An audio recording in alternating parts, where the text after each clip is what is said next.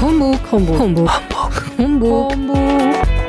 Verschwörungsmythen im Faktencheck. Gibt es eine jüdische Weltverschwörung? Hallo und willkommen zu einer neuen Folge unseres Humbug-Podcasts.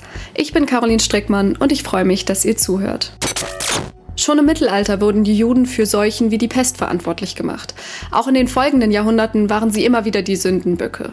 Zu Beginn des 20. Jahrhunderts tauchte dann eine Schrift auf, die das angebliche Streben der Juden nach Weltherrschaft untermauern sollte. Die Protokolle der Weisen von Zion, die in Wahrheit aber nichts als Fiktion sind.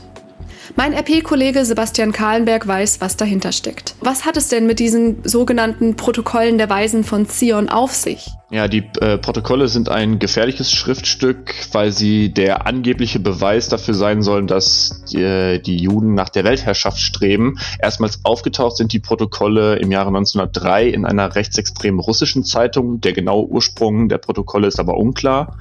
Klar ist nur, was drinsteht und es sind je nach äh, Übersetzung und Version so 60 bis 80 Seiten auf denen die Rede eines angeblichen jüdischen Führers wörtlich wiedergegeben werden. Dieser jüdische Führer ist anonym, er spricht an einem nicht genannten Ort zu einer komplett unbekannten Zeit im Kreise von anderen Gläubigen, aber auch die werden nicht näher beschrieben und er soll in seiner Rede über Methoden und Ziele sprechen, wie eben diese jüdische Weltverschwörung passieren soll und wie die Juden äh, die Weltherrschaft übernehmen sollen. Also sie wollen Kriege auslösen, sie wollen Klassenkämpfe auslösen, dadurch soll die Weltbevölkerung zermürbt werden, sie wollen die finanzielle Macht übernehmen der Welt und damit die Wirtschaft ruinieren. Am Ende soll auf jeden Fall eine anarchische und elende Welt entstehen, äh, so steht es dort drin.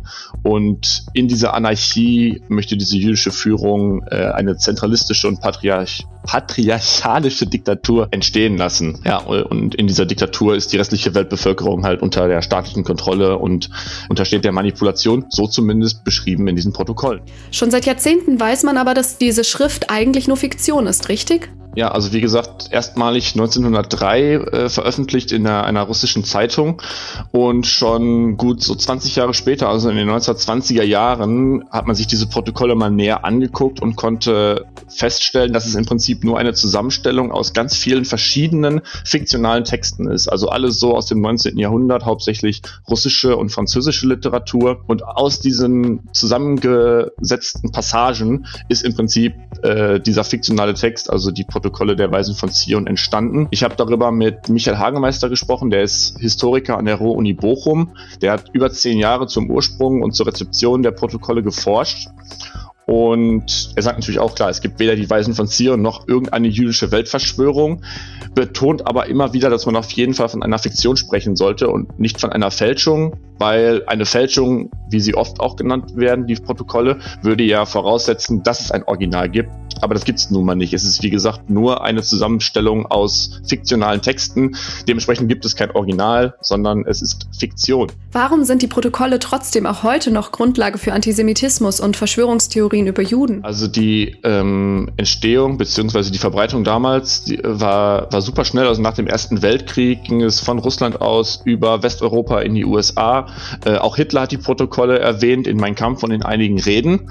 Man könnte aber, wie du ja richtig sagtest, meinen, ähm, nach dem Beweis, dass das Fiktion ist, müsste doch eigentlich diese Protokolle irgendwie in der Versenkung verschwinden. Aber nein, es ist weiterhin Grundlage für viele, viele antisemitische Gruppen, die damit antisemitische Propaganda betreiben, von den White Aryans aus Amerika über äh, Holocaustleugner, über die palästinensische Terrororganisation Hamas bis hin zu esoterischen New Age-Anhängern. Also die alle beziehen sich weiterhin auf die Protokolle. Und da stellt man sich natürlich die Frage, wie funktioniert funktioniert das? Das hat mir Michael Hagemeister auch erklärt.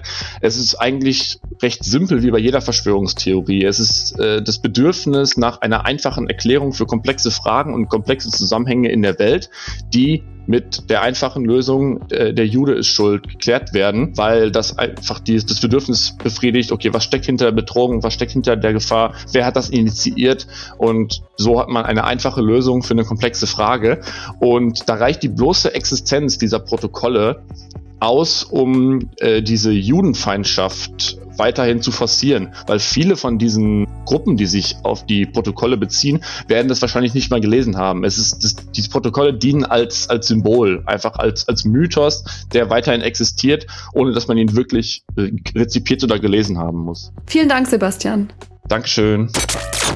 Also, es gibt keine Grundlage für die Theorie, dass die jüdische Bevölkerung eine Verschwörung plant. Die Protokolle der Weisen von Zion, auf denen diese Annahme basiert, sind frei erfunden. Die Theorie der jüdischen Weltverschwörung ist Humbug.